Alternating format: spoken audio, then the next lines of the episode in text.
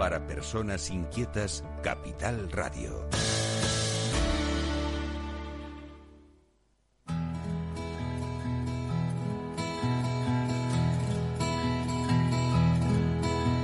Comienza la caja de Pandora.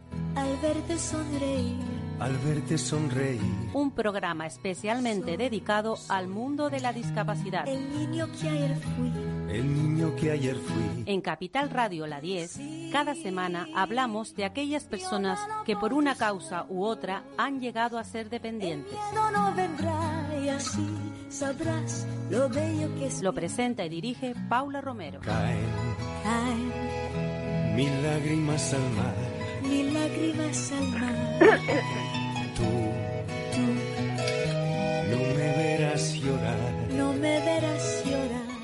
Hola amigos, aquí estamos. Dice, la canción dice, tú no me verás llorar, llorar.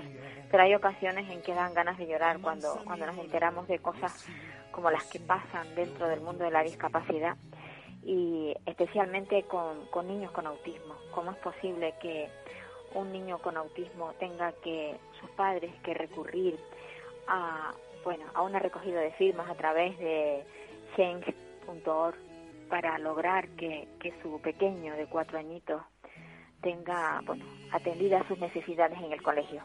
Hoy vamos a hablar con, nos vamos hasta Toledo, en Castilla-La Mancha, y vamos a hablar con Lorena Gómez Iriarte. Esta es una mamá muy joven, pero muy luchadora. Hola Lorena. Hola, ¿qué tal? Encantada. Y yo también, encantada de ver que hay madres como tú, pues que a pesar de ser muy jóvenes, tenéis ese, ese afán de, de, lucha, porque hay mucho que, que batallar para que nuestros hijos tengan pues sus derechos. No, no pedimos nada especial, sencillamente sus derechos. En este caso, cuéntanos, ¿cómo, cómo está la cosa con respecto a Oscar, que es como se llama tu niño? Pues mira, Oscar es un niño de cuatro años, está diagnosticado con autismo, con una discapacidad reconocida por la Comuna de Madrid, tiene una discapacidad del 33%, no controla esfínter, eh, usa pañal, no tiene habla, no es autónomo, eh, no puede mm, eh, comer solo, necesita una ayuda y no controla su, su fuerza a la hora de jugar con los niños, con lo cual puede acabar haciéndole daño a alguien. Ajá. Actual, no sé, nos trasladamos al colegio aquí de Ribera del Alberche en el año febrero de 2020 y porque la gente, la verdad, aquí el colegio es encantadora, nos están apoyando a tope desde el cole y, y nada, se mandaron a, a la Consejería de Inclusión eh, tres informes, ¿vale? Uno antes de febrero de que se incorporara el niño, otro se mandó en marzo y el último se mandó al final del trimestre para que Oscar tuviera su auxiliar técnico, eh, técnico cuando empezara el curso. Eh, pues todos estos recursos eh, no, no, no, no, hicieron caso eh, y hasta que el jueves 4 de noviembre apareció una, una señora de inclusión, una asesora, para valorar a mi hijo en el aula. ¿Y, Todo qué, y- esto, sí, dime. y qué, qué es lo que qué es lo que qué valoración hizo esta señora? Vale, te comento, pues mira, esta señora, eh, espera, mm, esta señora eh, se llama Raquel Fernández Villanueva, ¿vale? Vino aquí al centro y se le comentó, bueno, se sentó en el aula, vio cómo, cómo funcionaba mi hijo y dijo, ah, pero si el niño va muy bien, dice, míralo, si está haciendo las tareas. Y la directora le comentó que sí, las estaba haciendo porque estaba una, una señora al lado de él, que es la de, de, de- pedagogía terapéutica, digo, porque si no, no haría los deberes como los demás, no, bueno, las fichas. Luego se pasó al rincón de los juguetes y el niño pues hizo su conducta repetitiva de sacar y meter cosas, sacar y meter cosas. Y como los niños le estaban rodeando, según esta señora, dijo que es que el niño estaba interactuando con los demás, que es que el niño no tenía ningún problema, míralo si juega con los demás. Se le explicó que no, que no era así. Entonces luego se le preguntó, bueno, ¿qué más necesitas tú para que mandamos, para que nos mandes un auxiliar técnico al centro? Y dijo, bueno, pues que no controle esfínter. Se le dijo, bueno, es que el niño no controla. Y dice, bueno, pero no pasa nada porque el niño usa pañal, con lo cual no se lo hace encima. Entonces así el niño no tiene problemas. Verdad que da risa, ¿eh? me, me, he reído porque se da risa. No importa, tiene pañal, así no se, lo, no se lo hace encima, se lo hace en el pañal, claro, lógico. Claro, pero lo que no piensa esta señora es que cada vez que el niño se hace algo en el pañal, nosotros tenemos que abandonar nuestro puesto de trabajo para dirigirnos a cambiar al niño. Porque eso no lo ha tenido en cuenta, pero porque eso no importa, no pasa nada. Eh, respecto a la autonomía, esta señora dice que, que como mi hijo camina, pues que tiene autonomía, que no pasa nada. Entonces, en el centro se le explicó, ¿a qué te refieres? ¿Que tiene movilidad motriz? dijo, sí, sí, claro, el niño no va a silla de ruedas, el niño camina. Y le dicen, ya, pero es que lo mismo si el niño fuera neurotípico y tuviera silla de ruedas sería mucho más autónomo que Oscar, porque a Oscar hay que guiarle a los sitios, a los desplazamientos que tenga, porque él tiene unos pictogramas de secuencia de actividades, entonces él necesita que le lleven a los sitios, él no sabe dónde se tiene que dirigir en cada momento, y aunque se lo digas, él no lo hace. Eh, esta señora no lo vio, no lo vio así porque dice que como camina, pues ya está, el niño ya tiene autonomía. Respecto al lenguaje, dice que el niño habla porque le escuchó decir una palabra. Eh, a lo que se le explicó que no, que son ecolalias, que son repeticiones involuntarias de palabras o frases que, la, que ha escuchado o que él dice y le suenan bien, entonces las repite. Pero no, ella dice que no, hombre, el niño habla. Respecto a la comida, dice esta señora que le intentó dar la merienda del, desayuno, eh, dijo esta señora que es que no, que el niño, el niño no comía porque la comida que le habían dado ese día no le gustaba. Me refiero al desayuno, que es el desayuno que le mandamos. Ajá. Y dijo que en el colegio, pues, y en el comedor, la verdad es que lo del el tema del comedor no le importó porque ella se quedó solamente hasta el recreo. Ni siquiera se quedó a mirar al niño del comedor para ver si comía o no comía. Pero luego te hubiera dicho lo mismo, es que la comida no le gusta. Exacto, la comida no le gusta. Entonces, claro, no entendemos, bueno, mi hijo actualmente tiene eh, 45 minutos de audición y lenguaje, un niño que no habla. Tiene eh, tres sesiones, ¿vale? De 45, de 45 minutos, minutos de pedagogía terapéutica. Y la orientadora, eh, que es la psicóloga del centro, solamente viene un día a la semana. Y la de audición y lenguaje un día a la semana. Y todo esto se tiene que repartir con todos los niños del centro, claro. Claro, claro. Aparte del mío la directora, el departamento de orientación, pedagogía terapéutica, audición y lenguaje, el inspector de zona, tengo informes médicos del psicólogo, neurólogo, pediatra, todos, todos, no yo, ¿eh? No petición como madre, sino que por profesionales dicen que este niño necesita un auxiliar técnico. Y la única persona, las únicas personas que se niegan es la Consejería de Inclusión, inclusión, repito y subrayo, sí, sí, sí, de no, está La Mancha y, y no lo entendemos, la verdad es que no, no, lo entendemos. Eh, pidieron ampliación de horas también de AL y de PT y de, y de la orientadora. Me, gustaría, me gustaría que en las siglas expliques exactamente ah, sí, Perdón. Sí, claro, porque quien está escuchando, a lo mejor, si, a ver, si está familiarizado con el tema de la discapacidad, no hay problema, pero habrá gente que esté oyendo y que dirán, ¿y qué es una ATP? ¿Vale? Sí, mira, os cuento. La AT, ¿vale? Que es lo que estoy solicitando para Oscar, es una señora que, o un señor que va al, colegio y está constantemente con Oscar apoyándole en, en durante el aula. Él no, no, tiene por qué tener conocimiento de discapacidad, pero la profesora y la, la señora de pedagogía terapéutica o la de audición y lenguaje le guían, pues le dicen cómo trabajar con Oscar y acompañándole en todo momento. Eso es lo que nosotros necesitamos, una AT auxiliar técnico. Luego Pete, que es la que trabaja 45 minutos con Oscar mm, en tres sesiones, eh, se llama pedagogía terapéutica y esta señora pues le ayuda a Oscar a realizar sus tareas escolares como hacer la línea, la conducta, eh, también trabaja la sociabilización, eh, pues ayuda en, a la profesora para que Oscar se desarrolle como los demás niños. Y audición y lenguaje, que es AL, esta señora es la que o señor es la que se encarga de de pues eso del habla del niño de la comunicación. Pero claro teniéndolo solamente también un día a la semana 45 minutos pues complicado. Poco poco poco producto se va a obtener del, del crío. Eh, Oscar cuando nació tuvo eh, atención temprana. Sí Oscar está valorado por atención temprana, está tiene todos sus papeles en regla, está valorado, está atendido por atención temprana, está ya tiene todo, o sea, todas las ayudas reconocidas, o todo lo que necesita. De hecho, él debería estar en Aulatea. Lo que pasa es que como están tan saturadas y por nuestra localización de vivienda y todo eso, eh, lo apuntamos en este colegio que aunque no tenga Aulatea, desde un principio se han volcado con Oscar y nos han ayudado muchísimo. Claro, y además teniendo apoyo el niño estaría estupendamente. Claro. Eso, no cabe la menor duda. Tú me comentabas que va con su hermanita, o sea que en realidad el niño estaría divinamente, ¿qué se dice? Acompañado de su hermana en el mismo colegio, no no habría un, pues eso el, el desligarse de, de la de la familia y, y estaría mejor atendido si tuviera todas estas personas de apoyo, porque en realidad son personal de apoyo dentro del colegio, ¿no?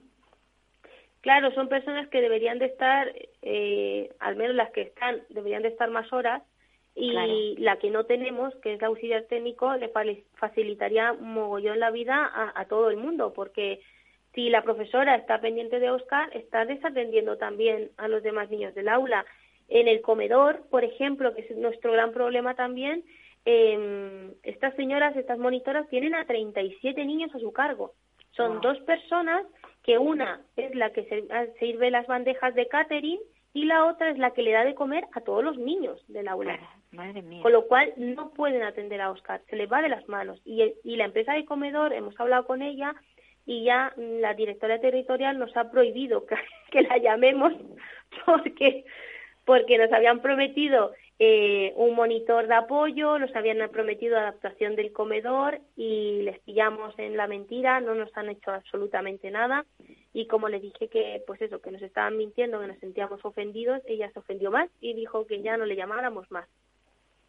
Y, nosotros pagamos, ¿eh? Que no es de ayudas, que no, no, nosotros pagamos nuestro comedor, nos lo pagamos. O sea, el comedor es pagado y encima eh, el lo que te ofrecen es, es eso, lo que hay, ¿no? No hay otra cosa. Sí, me dijeron, bueno, sí, es verdad, me mandan purés, ah. pero Oscar no se los come, así que esa es la ayuda. Te mandan purés para ver si él, solo, si él solo puede comérselo. Eh, no, eh, porque yo le dije a esta señora que, que sí que es verdad que había veces que a Oscar no le gustaba el, el, le costaba más el masticar y tal, y que a veces comía puré. Entonces, la única ayuda que nos han dado es mandarnos puré. Pero, claro, si tuviera una, una auxiliar técnico al lado, Oscar, todo el rato, esto de comer, masticar y todo eso, pues resultaría bien, más fácil. Claro. Más fácil. ¿Cómo, ¿Cómo te las arreglas para cada vez que el niño se hace pijo, se hace caca, eh, tener que ir al colegio corriendo para cambiarlo? Porque, claro, está, está clarísimo que el profesorado no está para cambiar los pañales, que para eso tiene que haber un auxiliar. Claro, pues nada, pues tienes que coger y dejar tu trabajo y estés donde estés, pues ir a, mudar a tu hijo, claro, pues no lo puedes tener allí todo el día. Gracias a, hay, sí que es verdad que hay personas en el centro, eh, las señoras de la limpieza, que son un amor eh, y cuando no hemos podido, ellas se han ofrecido y sin ningún problema ellas la han cambiado. Pero claro, estas señoras no es su trabajo ni se les remunera por ello, incluso, claro, eh, lo han hecho con todo el amor del mundo, pero claro, ella no es su trabajo y, y lo hacen por amor, porque ellas también han sufrido la discapacidad en sus carnes, entonces, por eso, pero es, claro, pero es que tú ya tienes que dejar tu trabajo y claro, eh, no, pues estas señoras no pueden estar todos los días pendientes de mi hijo. Lorena, ¿y se te ocurrió eh, la recogida de firmas? Sí, ahora mismo me, me comentabas que tienes ya más de 50.000 firmas. Sí, sí, estamos ahí. Eh, la verdad es que el pueblo, los padres del colegio, el colegio, te digo, mis compañeras de clase de lenguaje de signos, eh, la gente que conozco, mis clientes, bueno, toda la familia, todos nos hemos volcado ahí a, recoger firmas como locos y, para ver si en la consejería se dan cuenta de que, de que están cometiendo un error. Y es que no, es que lo digamos nosotros, es que en la, en la ley 7 barra 2014 del 13 de noviembre de la garantía de los derechos con discapacidad en Castilla-La Mancha se expone que, que ellos deben de dar estas ayudas a los niños en el entorno educativo para adaptar las necesidades en, función de características de cada persona. ¿Tenéis, ¿Tenéis ahí en Castilla-La Mancha eh, algún colegio especial para autismo? Eh, mira, no. Yo en la zona donde nosotros vivimos, ¿vale? Está bastante retirada y, y no. Además, Oscar, por el grado de discapacidad que tiene, no puede ir a un colegio especial. Nos remiten a un centro público de niños neurotípicos o un colegio concertado o tal. Pero vamos, tiene que ser un colegio de niños neurotípicos neurotípico quiere decir que vamos a llamarlo eh, normal entre comillas. Entre comillas, sí, sí. Eso sí. Yo creo que eso lo digo yo muchas veces. Yo digo, yo es que soy neurotípica. Entonces, un poco así para que puedan entender, ¿no? Porque cuando hablamos de autismo eh, es difícil que la gente pueda entender que ellos tienen una una forma distinta de, de vivir la vida, de verla, de sentirla. Eh, es todo tan tan distinto y sobre todo los primeros años de vida son fundamentales. Es que no, no entiendo cómo desde la consejería no tienen en cuenta eso. Mira que constantemente lo decimos. Eh, yo no yo no creo que el autismo ya no es algo que haya aparecido hoy o ayer. Llevamos años de lucha para que se tenga en cuenta lo que es el autismo. Y yo no. Es que es, es, incomprensible. Mira, yo estoy en un grupo de, de mamis de autismo en un grupo de WhatsApp y yo cada vez que se lo, leo se lo digo a ella, digo, jo, es que esto parece el muro de las lamentaciones, es que todas tenemos el mismo problema, falta de comunicación, falta de, de, las mm, de las instituciones, eh, muchas no tienen la suerte que tengo yo de que el colegio las apoye, eh, somos las madres conflictivas las madres, eh, las locas. Las quejicas, las que están todo el día dando la vara, que se dice vulgarmente. Sí, sí, somos, somos lo peor. Claro, y ya no es solamente la crítica que tengas del colegio hasta ti, sino que también muchos padres cuando te ven es como, mira, ya viene esta. ¿Sabes? Y gracias a Dios a mí en este colegio no me ha pasado, pero sí que vengo de otro colegio. Y claro, esa es otra, que las madres con hijos con autismo es que pasamos mmm, por muchos colegios hasta que encontramos algo que, que, que nos cuadre y que le cuadre a tu hijo. Desgraciadamente es así, Lorena. Y estás empezando. Sí. Estás empezando. porque tu niño tiene cuatro añitos. Ya te queda un camino difícil, pero te veo con unas ganas y, y un ímpetu que, que yo creo que eso te va a abrir muchas muchas puertas y además no solamente va a abrirle puertas a Oscar, eh, yo creo que todos los que a tu alrededor tengan también el mismo problema, tú les estás haciendo el camino. Eh, no sé si te estás dando cuenta de eso. Que lo que tú consigas para Oscar.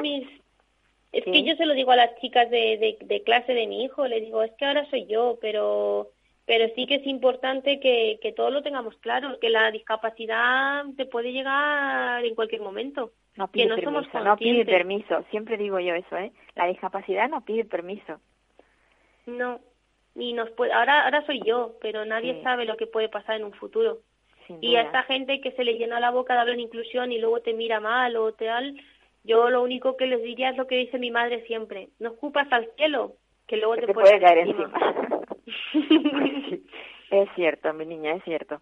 Yo espero que, que esta recogida de firmas sea bastante fructífera porque y que sobre todo cuando llevéis todas esas firmas al gobierno es que yo yo me iría al presidente de, la de la comunidad autónoma es que yo yo ya sinceramente viendo que la consejería no no consigues nada no, se te ha ocurrido dirigirte al presidente eh, sí, sí, nosotros vamos a tomar las medidas que tengamos que tomar. Si tenemos que denunciar, pues denunciaremos, porque también, y si tenemos que ir allí hasta hablar con el presidente de la comunidad autónoma, se, se hará, porque lo que no voy a hacer y lo que tengo muy claro es que mi hijo tiene derechos y no estoy pidiendo nada fuera de lo, de lo que no marque la ley, porque muchas veces se piensan en las consejerías o en las delegaciones que tú eres una madre loca que vas pidiendo cosas que sin sentido y lo que no piensan es que lo mismo uno, antes de ir a pedirle a ellos o antes de hablar con ellos, se ha leído la ley de inclusión, claro. se ha leído el BOE, eh, se ha informado. Entonces, está, está, eh, claro, tú vas cabreada. Entonces, ellos se valen de que tú vayas eh, cabreada, hablando mal. Entonces, claro, así ellos justifican de mira esta loca que viene aquí gritando y diciendo. Y, y, lo, y lo peor es que te, te, te marean tanto, te hacen dudar de ti misma, porque yo ahora lo escribo todo. cuando tengo una conversación de teléfono lo, lo escribo todo. ¿Por qué? Porque luego ellos te dicen, no, no, yo no te dije eso. ¿Qué Sí. dices? Todo lo tienes que pedir por escrito. Porque ellos luego te vuelven loca diciendo, no, no, si yo no te lo dije. O yo te dije esto otro y tú lo confundiste. Entonces hay que tener mucho cuidado con eso. A todas las madres que están en la lucha, por escrito. Todo por escrito. Que no te vuelvan loca. Pues porque eso es lo que quieren. Efectivamente, lo que quieren es aburrirte, te aburres para que no no vayas más y llega un momento que dices, yo para qué voy si al final no logro nada. Pero eh, nada de lo que se ha conseguido, si- métete eso en la cabeza, Lorena, nada de los avances sociales que se han conseguido han sido fácilmente, todos han sido. Además, también hay que tener muy en cuenta una cosa, ha sido siempre en grupo porque tú sola no vas a hacer nada. Yo te co- aconsejaría que te asociaras, o sea, que, que buscarais un grupo de padres que tengáis el mismo problema y todos juntos vayáis a, a, a demandarlo, porque una persona sola yo creo que es que se le toma menos en cuenta, ¿vale? No sé si te Sí. mm, lo Nosotros tú. hemos hablado con el Ayuntamiento de Santa Cruz de Retamar y la verdad es que el alcalde eh, ha sido muy majo y nos está ayudando. Ha dicho que va a pedir una cita también para, para hablar con la Consejería de, de Educación eh, para hablar para para ver si, si este tema lo podemos para que vean que tienen nuestro apoyo también. Las madres del colegio el AMPA y todo todo lo que se respecta al colegio también nos apoya y dicen que si tenemos que ir allí se va allí a la delegación también. Pues, Ah, estupendo. tenemos un grupo detrás que nos está apoyando y estamos muy agradecidos y ya te digo, por ejemplo, mis compañeras de clase de lengua de signos, que son maravillosas, también me están apoyando un montón y, y la verdad es que coges fuerzas gracias a esa gente maravillosa que te que te da ánimos en el camino cuando cuando te ves totalmente derrotada. Pues sí, y además re- refuerza tu, tus ganas de luchar. Lorena, yo espero que esto salga bien y que, y que consigas lo que lo que por derecho le corresponde a Oscar, nada más, no estás pidiendo nada más, lo que por derecho le corresponde y además tú lo tienes muy claro, que te has leído todas las leyes y, y sabes exactamente lo que realmente necesitas. Así que bueno, a ver si a ver si lo logras. Un, Vale. una- un abrazo muy fuerte. Muchas gracias, Paula, muchísimas gracias por darnos voz y muchísimas gracias por este tipo de programas porque son necesarios y que ojalá que esta gente que se dedica a inclusión y que se le llena la boca a la hora de hablar de inclusión lo escuchara, porque creo que aprenderían mucho, mucho de la gente que de verdad que, que no entendemos y que no de verdad nosotros no nos levantamos por la mañana y pensamos, venga, ¿a quién vamos a molestar hoy? De verdad, yo te- yo podría estar haciendo mil cosas muchísimo más divertidas que esto. Pues sin duda. es que un- los padres no nos, no nos leva- levantamos pensando en esto. O sea, Pues que, venga, vamos a luchar. No. Un besito para Oscar. Vale, muchas Venga, y gracias. sigue así, no cambies. gracias. Venga, hasta luego. Hasta luego. Oh, qué gusto da hablar con, con madres así, que tan jovencitas ya empiezan su lucha para, para lograr lo que por derecho corresponde a sus hijos. Y es que, sin duda, el autismo, el, el autismo está muy abandonado, muy abandonado. Y, y nada, como decía yo, es que esto no, no es de ayer, es que hace ya muchos años que estamos luchando para que las personas con autismo tengan sus derechos. Pero no sé cuándo terminaremos esta lucha, la verdad es que es bastante difícil. A ver si podemos ahora hablar con María José Carcelén, que ella es presidenta de la coordinadora de residencias 5 más 1 en Cataluña y pertenece a la plataforma estatal de residencias de, de- de usuarios de residencia de mayores. Espero que, que se pueda poner el teléfono porque tiene mucho que, que hablarnos y mucho que contarnos. No sé si conseguiremos hablar con ella, espero que sí, que esté ahí al, al otro lado porque mm, llevamos ya un- unas cuantas semanas hablando de, de residencias, hablando de residencias de mayores y, y, no, y no de mayores, las residencias en general. Es un problema que hay en España y que se ha destapado con el tema de la pandemia. Eh, se sabía, se conocía que las residencias funcionaban mal, pero la pandemia ha hecho que, haya saltado a la luz y que, que todos, todos conozcamos qué es lo que pasa dentro de ella. Porque la mayoría de las gestoras de las residencias lo que hacen es lucrarse y el funcionamiento que tienen precisamente no es el ideal. Por eso han surgido pues coordinadoras, han surgido esta plataforma a nivel estatal que yo hace un par de semanas le hice una entrevista a Paulino Campos, eh, portavoz de esta, de esta plataforma, y nos hablaba de, eso, de, del, déficit que hay en las residencias. No sé si tendremos al otro lado a, a María José Carcelén. Espero que desde control me digan si, si la tenemos o no. Estamos intentándolo. Pues sí, yo mm, cuando hablo de residencias no solamente pienso en, las de, en las de mayores, también pienso en las residencias de personas con discapacidad, que a, día de hoy no hay eh, una relación de residencia, o sea, no se sabe cuántas residencias de personas con discapacidad hay en España. Bueno, ya tenemos a María José. María José Carcelén. Hola, buenos días, María José. Hola, buenos días. ¿Qué, tal? ¿Cómo estás? ¿Cómo te encuentras hoy? Bien, bien, bien. Bueno, ya sabes que aquí con el tema de residencias cada día siempre es una sorpresa, siempre hay alguien que te explica cosas que dices cómo puede pasar esto ahora, ¿no? Pero en fin. La, la, sorpresa más grande que has tenido últimamente es el rechazo a que se investigara lo que ha pasado dentro de las residencias. Parece mentira. Sí, la verdad es que es una verdadera vergüenza democrática.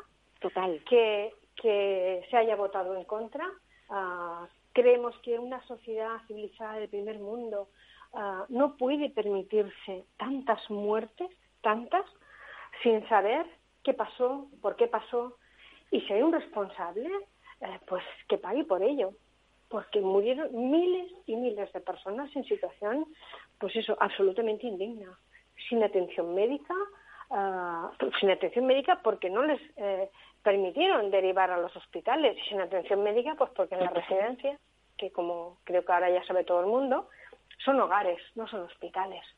No hay ni personal, ni por supuesto eh, equipamiento, eh, es que ni para diagnosticar ni para tratar.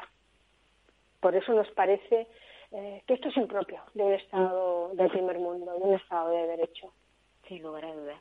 Y esto no pasó solamente en Cataluña, ha pasado en toda España. Lo que pasa es que yo creo que, que, lo donde más se ha notado ha sido en Cataluña y en Madrid. Sí, sí, sí, sin lugar a dudas. Las más altas tasas de mortalidad en residencias las tenemos por goleada, desgraciadamente, en Madrid y Cataluña. Eh, tanto uno como otros con unos protocolos absolutamente vergonzosos. En Madrid quizá más, más pues más evidentes eh, desde el momento en que, bueno, pues en, las dos consellerías había un partido diferente, supongo que eso ah, comportaba más intercambio de, de, documentación, pero en Cataluña exactamente igual. Nosotros tuvimos un protocolo del SEM en el que se hablaba de, de em, reducir el esfuerzo terapéutico, de valorar, de tener en cuenta el valor social de la persona, de limitar eh, a las personas de más de 80 años el traslado al hospital. Eh, en la práctica, eso supuso un cierre absoluto, absoluto Ah, para, para ir a los hospitales. De hecho, entre marzo y prácticamente mediados de abril, prácticamente no fue nadie a un hospital. Tú estudiaste Derecho y conoces las leyes. Y esto por ley, o sea, no, no se puede a través de, de ¿qué, ha, qué ha hecho la Fiscalía? que porque es que, claro... Eh, esa es una buena pregunta. Nosotros decimos que la Fiscalía no ha entrado en las residencias. Uh, mirad, eh, mi asociación interpuso una denuncia por la vía penal el año pasado, eh, en mayo, muy, muy, muy, muy, muy al comienzo uh, de, la, de, la pandemia, ¿no? cuando ya tuvimos claro qué había pasado. En esa denuncia aportábamos muchísima información, aportábamos hasta la declaración de una trabajadora valiente que en 11 páginas explicó lo que había pasado dentro aportábamos datos de cómo había llegado la gente a los hospitales cuando conseguimos que llegaran, ¿no? De cuántos fallecidos se habían producido en, determinadas residencias sin ningún traslado al hospital. Alguna información que algún director valiente pues había remitido a las familias diciendo, oiga, que no los puedo derivar porque no me dejan. Era una denuncia de 30 residencias, creo recordar que unos 195 denunciantes, y eso se archivó y se archivó diciendo que era una denuncia prospectiva. Nosotros le dábamos ahí indicios suficientes y justo le decíamos, mire usted, si ni tan siquiera hemos podido saber si nuestros familiares estaban vivos o muertos, si muchas veces nos hemos enterado del fallecimiento el día que nos han llamado para decir de cómo estaban, no del fallecimiento, de cómo estaban el día que nos llamaron para decirnos que habían fallecido.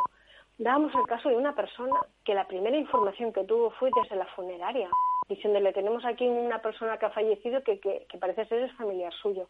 Y le decíamos a la fiscalía, ¿cómo quiere que nosotros sepamos si se dio la orden de no trasladar a, los hospitales, si la dio, quién la dio, si se pidió, quién se lo denegó, ¿no? Y qué atención médica tuvieron dentro de la residencia. Sabemos que no hay nada y le explicábamos por qué. Si nosotros no pudimos entrar durante meses, si no tuvimos esa información, ¿cómo quería que nosotros le dijéramos con nombres y apellidos quién era, a quién imputarle los delitos que nosotros considerábamos que se habían cometido? no, lo podíamos saber. Nosotros no podíamos saber de, las eh, primeras, eh, de los 13 primeros fallecidos de la residencia de mi madre, 11 no pisaron un hospital. ¿Cómo quería que nosotros le dijéramos, fulanito se murió porque menganito pidió traslado al hospital y fulanito no se, lo denegó? Es que esa información no la teníamos. Si es que las residencias fueron absolutamente opacas en la información. Pues se archivó esa denuncia. La verdad es que nos parece una vergüenza sin lugar a dudas. Nosotros creemos que la Fiscalía no ha hecho todo el trabajo que debía. Eh, pensad también, y añado para acabar en este tema, mm, eh, nosotros, la, la coordinadora de residencias, desde el 27 de julio hemos puesto cinco denuncias por vulneración de derechos fundamentales en el tema de, de los protocolos, de, de las visitas, las salidas al exterior, tampoco tenemos respuesta creo que la Fiscalía, la Fiscalía General del Estado, debería plantearse seriamente cuál ha sido su trabajo y su actitud en esta situación. La verdad es que sí, que, te da miedo pensarlo. Da miedo porque en cualquier momento cualquiera de nosotros terminará en una residencia. ¿Eso es lo que me espera? Efectivamente, es que yo creo... Eso es lo que me espera. yo, tengo, yo respeto las decisiones judiciales, lo que me cuesta aceptar es esa sensación que tenemos todas las familias, sin excepción, ¿eh? de que no se ha investigado lo suficiente, ni muchísimo menos, eh, y que no hay un interés en que se sepa qué pasó. Pues mire usted, una, una, sociedad que no investiga lo que ocurrió, que no sabe por qué, ni quién cometió esos errores que costaron la vida, es que está condenada a repetirlo. Eh, no en otra ola de esta, no, no, en la siguiente pandemia, porque creo que a estas alturas todo el mundo sabe que esta no será la última, ¿no? Y ojo, muy importante, mm, es que le, estamos negando el derecho, ese derecho a saber qué pasó, el derecho a la vida, el derecho a saber por qué sufrieron tanto los que sobrevivieron a las personas que nos dieron la democracia que tenemos, los servicios públicos que tenemos. Ellos lucharon para eso y nosotros ahora se lo denegamos. ¿De verdad? ¿Podemos permitirnoslo como sociedad? Y además es que lo que hagamos hoy es lo que tendremos mañana. La gente no entiende, creo yo, que con un poco de suerte todos llegaremos a ser ellos. Ahí, ahí es donde quiero yo llegar siempre, que por qué no tomamos conciencia de que tal cual funcionan ahora las residencias, al final van a ser nuestros hogares. O sea, todos vamos a caer ahí, salvo que seas una persona muy rica, que puedas tener tres personas en tu casa que te cuiden hasta que tú fallezcas que no creo que sea el porcentaje mayor de la población. Eh, sin lugar a dudas, sin lugar a dudas. Piense, que ni incluso, ni incluso eh, esa atención domiciliaria que tanto propugnan ahora todos los gobiernos, ¿no? Eh, esa atención domiciliaria tiene un tiempo contado. Nosotros, las personas, no pasamos de ser independientes a ser absolutamente dependientes. Tenemos efectivamente todo un proceso, pero hay un momento en el que llegamos a ser absolutamente dependientes. Y está claro que la atención domiciliaria ah, que pueda facilitarnos un, pues eso pues una, un gobierno no va a ser mínima y llega un momento en el que además esas viviendas no se pueden adaptar porque la, inmensa mayoría de los ciudadanos de este país tienen los pisos de determinadas dimensiones. las condiciones son las que son. Tú no puedes adaptar la inmensa mayoría de los baños para que entre una grúa o para que entre una silla de ruedas. Por lo tanto, al final, eh, el 90% de la ciudadanía va a necesitar de las residencias, ¿no? Y es evidente que otra cosa no está al alcance de prácticamente nadie. Tenemos una sociedad que cada día eh, los, la clase media está desapareciendo, los pobres son más pobres, los ricos son más ricos. y eso no parece que vaya a revertirse en un plazo razonable, ¿no? Ni que haya mucha intención de que así sea. Tú, tú perteneces a, a, la coordinadora de residencias, digo, a la plataforma estatal. Eh, esa plataforma se, bueno, realmente se, mor se monta por, se crea por la inquietud de, de todas las asociaciones de que hay en, en todas las comunidades autónomas que han sufrido el, este revés con, el tema de las residencias. Sí, sí, es así, es así. De hecho, eh, empezamos a hablar tres asociaciones que, pues, de tres comunidades que ya llevamos muchos años trabajando, ¿no? Nosotros ya nacimos en 2017, Pladigmare nació en 2016, Red de Galicia más o menos. Eh, y hay una cosa en la que eh, llegamos a la conclusión eh, es verdad que la dependencia está transferida a las comunidades, pero es verdad que el modelo, este modelo, es exactamente el mismo en todas las comunidades también. Es un modelo mercantilista en el que prima el interés económico de las empresas, en el que las personas no importan, las personas son meros números, son aparcamientos de ancianos, desgraciadamente, y en el que tenemos una absoluta falta de personal a las ratios que tenemos, no se ajustan para nada a las necesidades. Valorando eso y otras muchísimas cosas, llegamos a la conclusión de que sí, es cierto, está transferido, pero también es verdad uh, que necesitamos trabajar juntos para intentar pues incidir en que se produzca. Nosotros uh, tenemos eh, una ambición que es cambiar este modelo, cambiar este modelo en todas las comunidades y es hace falta llegar a Europa, también lo tenemos claro, porque al igual que eh, Europa, la Comunidad Europea legisla sobre cualquier otra cosa, ¿no? Eh, son pues de obligado cumplimiento en función de la técnica legislativa, ¿no? Pues es evidente que si son de obligado cumplimiento, pues tenemos que plantearnos que por qué no legisla en este tema, ¿no? legisla para que las personas tengan aquella atención que necesitan. Y eso yo creo que en nuestro país es eh, así en todas las comunidades autónomas. Realmente no conocemos ninguna en el que podamos decir qué bien funciona, ¿no? Qué bien que estamos, qué ajustados a las necesidades están las plantillas, está el sistema, porque es que no lo está. María José, debemos avergonzarnos eh, mirando a Europa. En Europa se trata a los mayores y a las personas dependientes con discapacidad igual que, que se trata en España.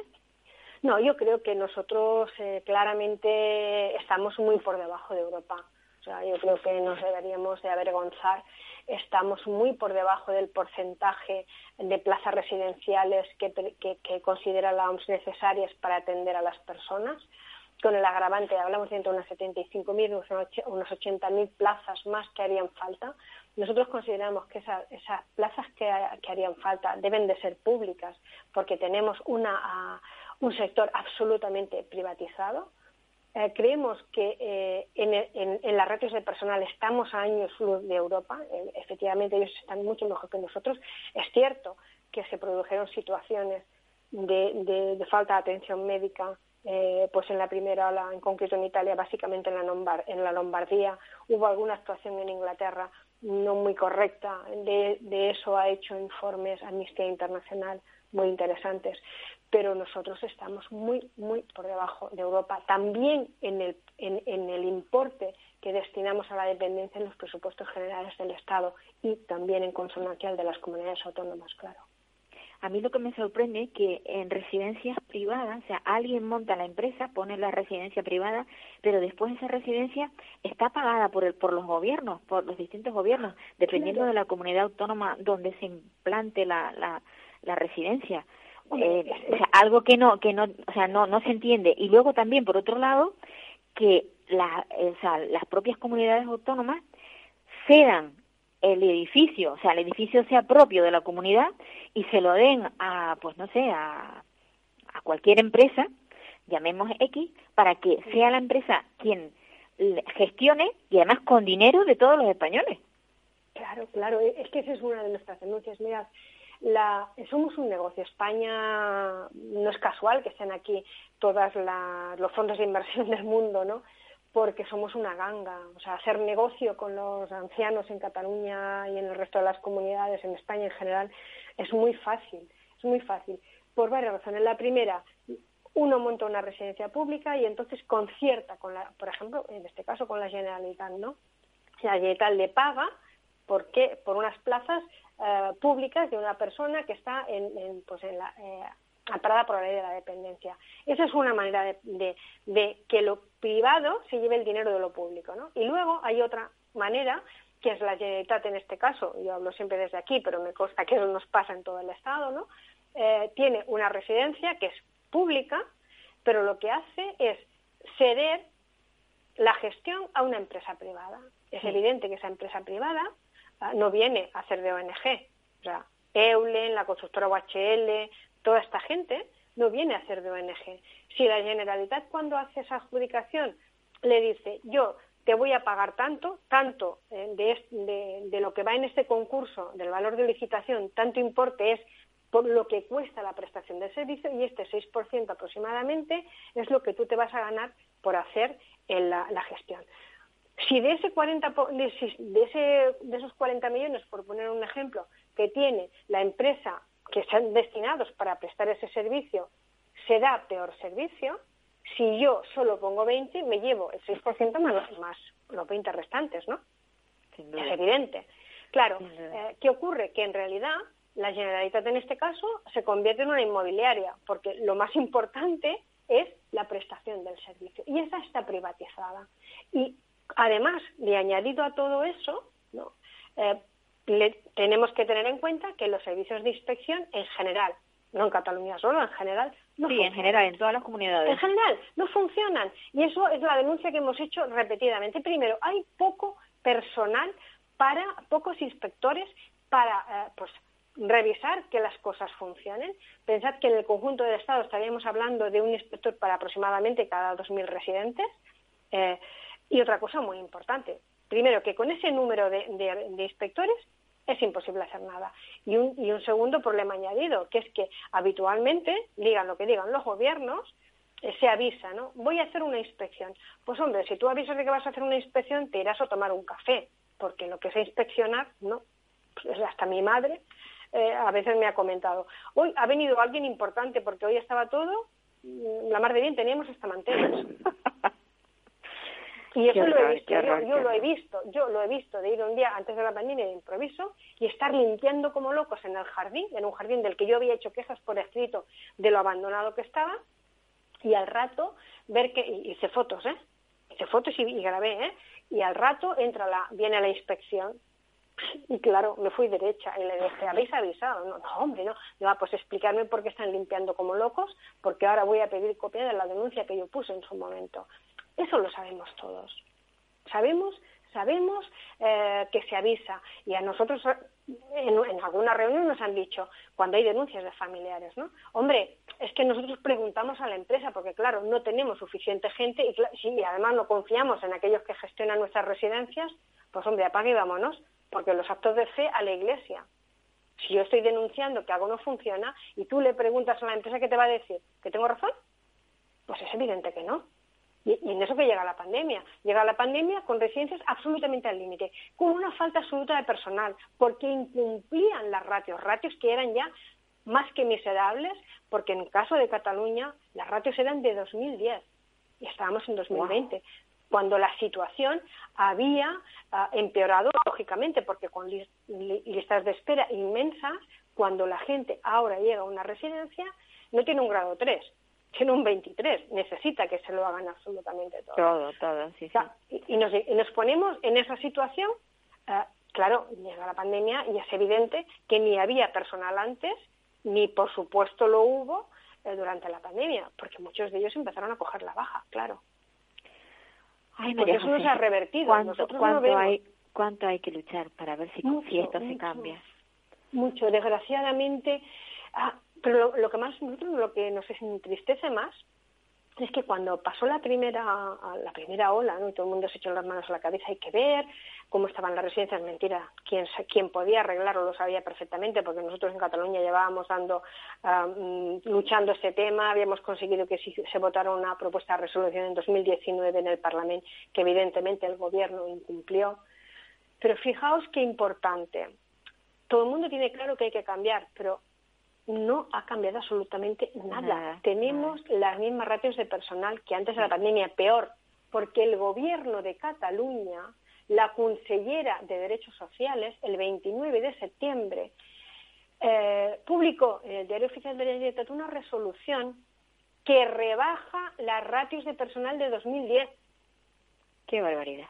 O sea, ahora, ahora los residentes han ido a Lourdes. Primero, están mejor que en 2010 eh, y muchos de ellos que han pasado a la, la, pandemia, que han sufrido, que han tenido el coronavirus, están infinitamente peor.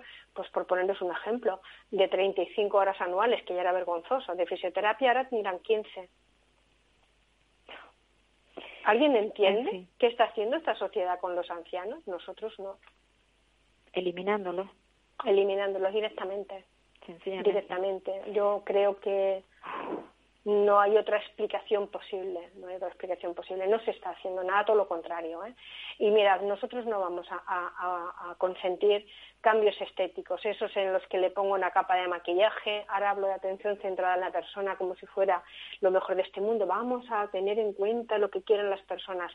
¿Alguien me explica cómo se puede hacer eso cuando un gerocultor, con un poquito de suerte, tiene que atender a 15, 10, 15 personas?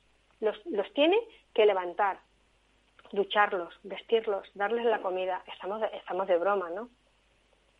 O sea, la atención centrada en la persona, para hacer eso, de entrada hay que tener todo lo demás, que es lo que nos falta, que es una plantilla decente, con personal suficiente para atenderlos, con técnicos suficientes para darle la atención que requiere, y eso no lo tenemos. Entonces, que por favor no nos hablen más de, palabras grandilocuentes, de, cosas muy bonitas, de las que se viene hablando hace 15 años y estamos peor que entonces.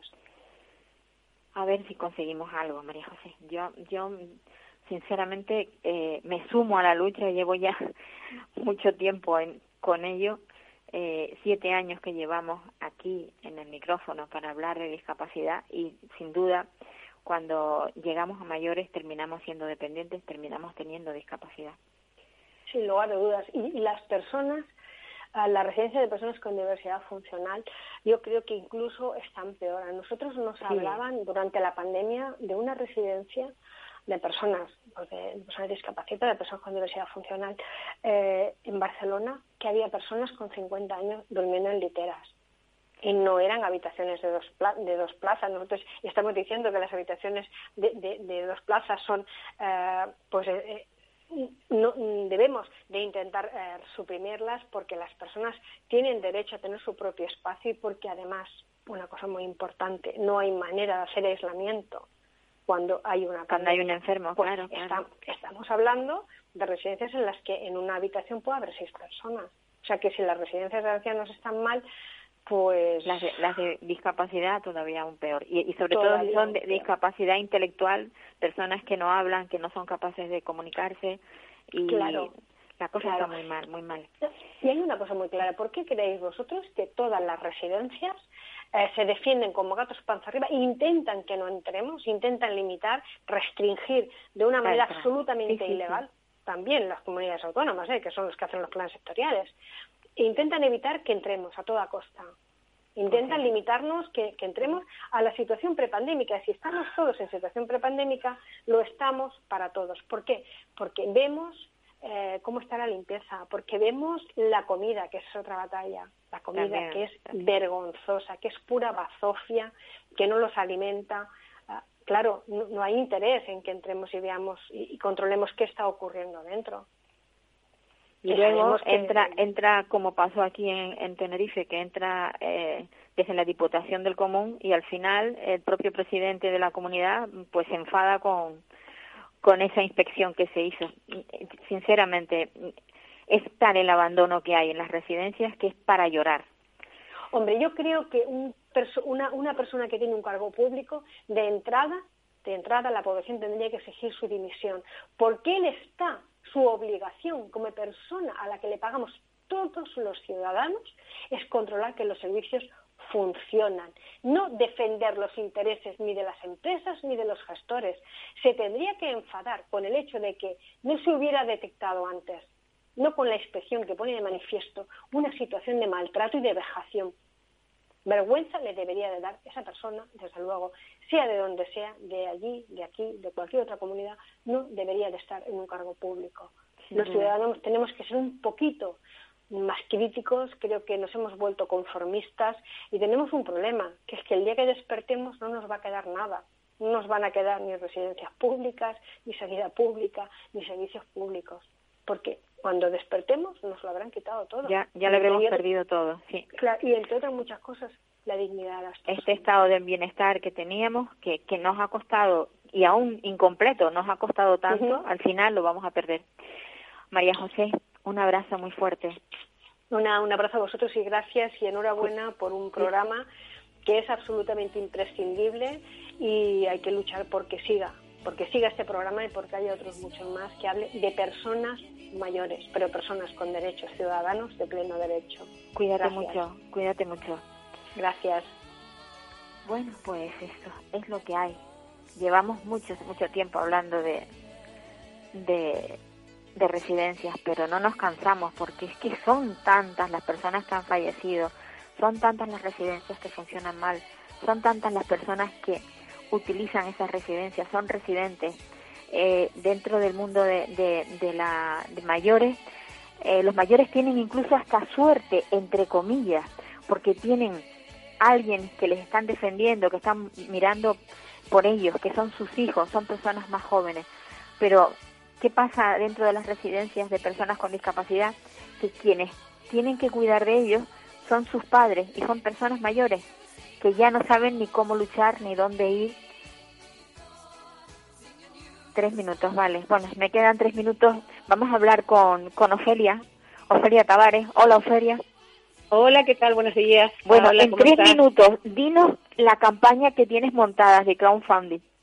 Vale, mira, la hemos sacado estos días sabiendo que, que, las cosas están muy difíciles, pero nada, nuestras familias están pasándolo realmente mal, no tienen dinero para pagar eh, sus terapias y tenemos cada vez más niños gente, familias con, sobre todo también inmigrantes, con niños con problemas, con discapacidad, que no, no tienen forma de, de, ser atendidas, sobre todo en la parte terapéutica, en el autismo y todas esas enfermedades infantiles que nosotros llevamos.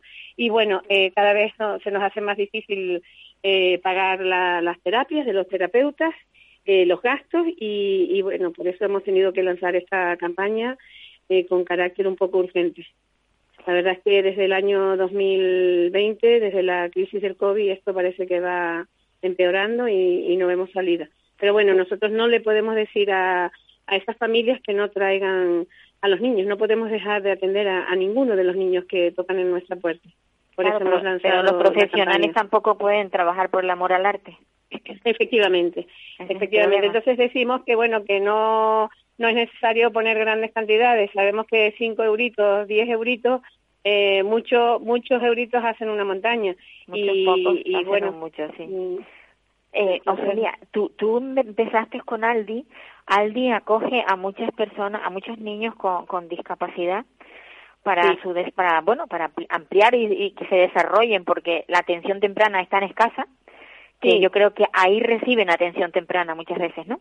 Sí, de todo. Nosotros hacemos atención temprana, eh, logopedia, pedagogía, eh, y, bueno, mm, también hacemos el programa de ocio y autonomía para los grandes, pero sobre todo los pequeños, y no solo autismo, sino muchísimas enfermedades infantiles pequeñas, de, niños pequeños que eh, puedan ser tratados de forma eh, a través de la estimulación. O sea, nosotros llevamos todo lo que sea estimulable, eh, da cabida al DIS. Y no solo eso, sino ayudamos a las familias a nivel de asesoramiento en cuanto a ayudas, en cuanto a cómo moverse en las administraciones, anímico. Por ejemplo, tenemos unos talleres también para las madres, para que no estén con ansiolíticos y que estén en perfecto estado para poder atender a sus hijos. O sea, somos funcionamos como siempre como un puzzle, tratando de llevar todas las herramientas a, todas esas familias. Ofelia, me alegro de que sigas ahí y un gran abrazo. A ver si conseguimos... Ah, gracias a ti, Paula, por estar ahí, por la labor que haces y por, y por todo lo que nos ayuda. Gracias a ti, de verdad. Un abrazo muy grande. Pues amigos, se acaba el programa. Hoy ha sido un programa bastante... Eh, pues no, no es que haya sido corto, es que han sido unas entrevistas muy largas porque ha habido mucho que hablar. Pues nada, mm, decirles que les espero la semana próxima. A cuidarse que sigue por ahí ese bicho maligno Me voy si hoy por fin pruebo el champán. ¿Puedo? No. Me voy, goodbye, olvídense en adiós. Me voy con un suspiro y un adiós. Adiós.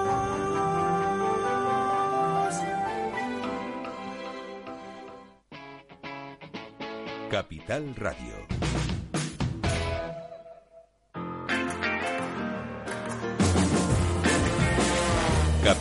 Radio. Música y mercados.